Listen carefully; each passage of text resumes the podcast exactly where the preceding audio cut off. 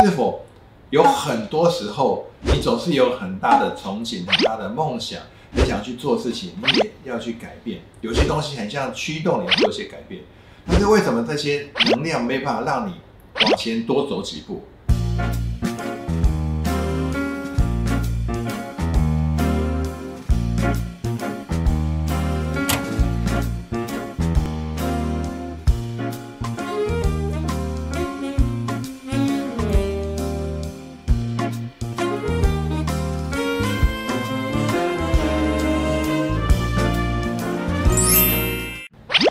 答案没有对错，只有好用或不好用。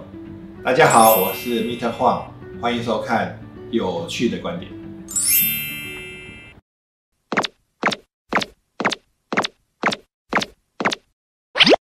我们人呢，每一次呢，每一年在设立目标的时候呢，通常、通常、往往呢，有很多很多的人达成率并不高。重点是达成率高或低是其次。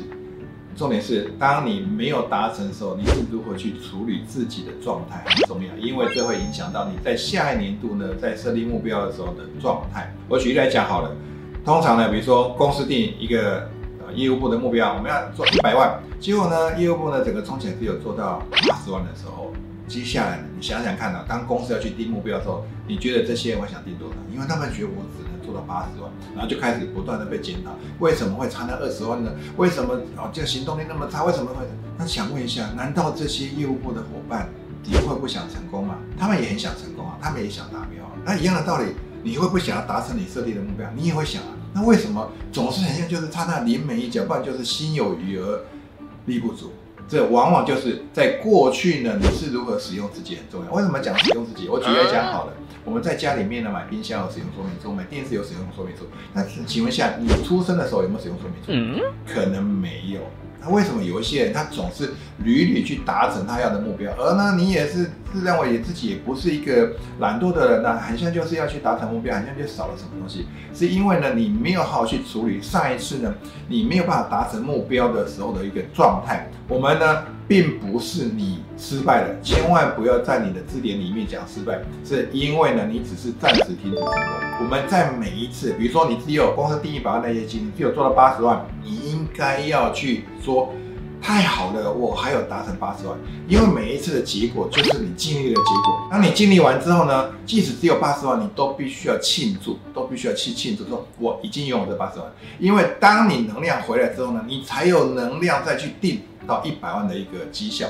很多人呢就会觉得我只有做到八十万，好，我怎么那么差，一直被检讨。所以当能量下降的时候，当然他在定目标的时候，他会觉得我我跟我的能力可能顶多八十万，不然就七十万最好的。所以。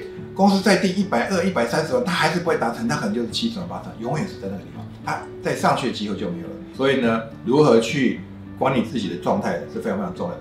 所有的结果都视为胜利并庆祝，一定要做这些事情，让你的状态呢更好。因为已经发生了，就是只有达成率只有百分之八十。接下来重点是下一次你想不想达成？如果你下次想达成，你就必须要好好处理这一次你没有办法达成目标的一个状态，因为这是确保你在下一次达成的一个绝对首要的一个条件。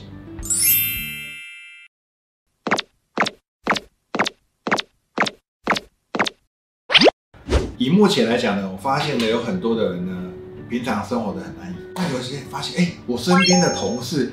他怎么升迁了，而我没有升迁？还是呢？为什么年终到了，他的年终奖金竟然比我多？我们都一起进来的，我们是同梯的，为什么会有这种情形？不然就是啊，回到家里面呢，妈妈说：“你看啊，那个大一的儿子就是我表弟啊，他买房子的。那你呢？你在干嘛？”那个感觉瞬间会觉得，哇，不行，这样真的不是我要过的人生，是否？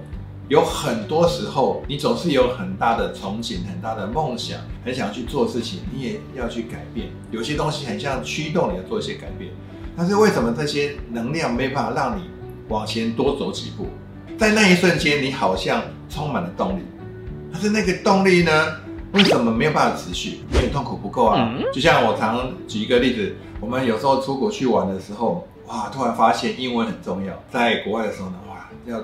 很像做什么事情，英文也看不懂，不然就是别人在听话呢，就是断断续续的，好像也听不太清楚。所以呢，自己这个时候呢，就下定决心，我回到台湾之后呢，我一定要好好的来学好英文。啊，回到就是自己国家之后呢，哎，一下子又什么都没发生，不要忘记这件事情。人们之所以会改变的动力，都是来自于两个原因，其中一个最大原因叫做逃离痛。所以呢，你越能够去看到，如果这件事情你不改变的话，在未来会多痛苦，还是现在会有多痛苦？我相信你改变的动力就会很强大了。然后这边呢，我有两个小方法呢，来提供你真的想改变的朋友，让你的动力更加强、更加强、更加强。第一个呢，你不妨写下来，改变之后呢，你有哪五十个好处？比如说，我常常鼓励我们业务部的伙伴，哎，你去拜访顾客，你一定要先列出产品的五十个优点啊。你没有列出产品五十个优点，你只跟你讲。